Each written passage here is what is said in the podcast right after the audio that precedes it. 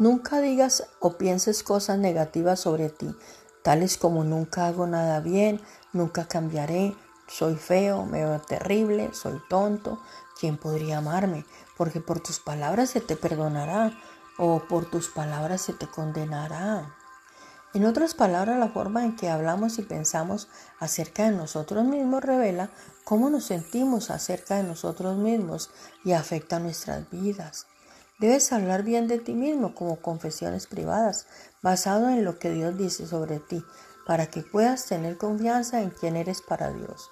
Por ejemplo, yo soy la justicia de Dios, soy hecho aceptable. Dios me creó y me formó con sus propias manos y Dios no cometerá errores.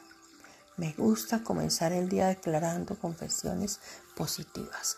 Puedes hacer esto mientras conduces al trabajo o limpiando la casa. Yo también te animo a mirarte en el espejo y decir en voz alta, Dios me ama y me acepta y yo también me amo y me acepto. Cuando empiezas a hablar piadosamente la verdad positiva acerca de ti mismo, puedes tener éxito en ser tú mismo. Es la forma en que Dios te creó para que lo fueras. Por favor, repite conmigo.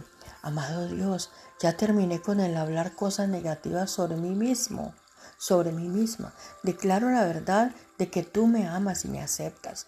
Puedo ser todo lo que tú me has creado para ser.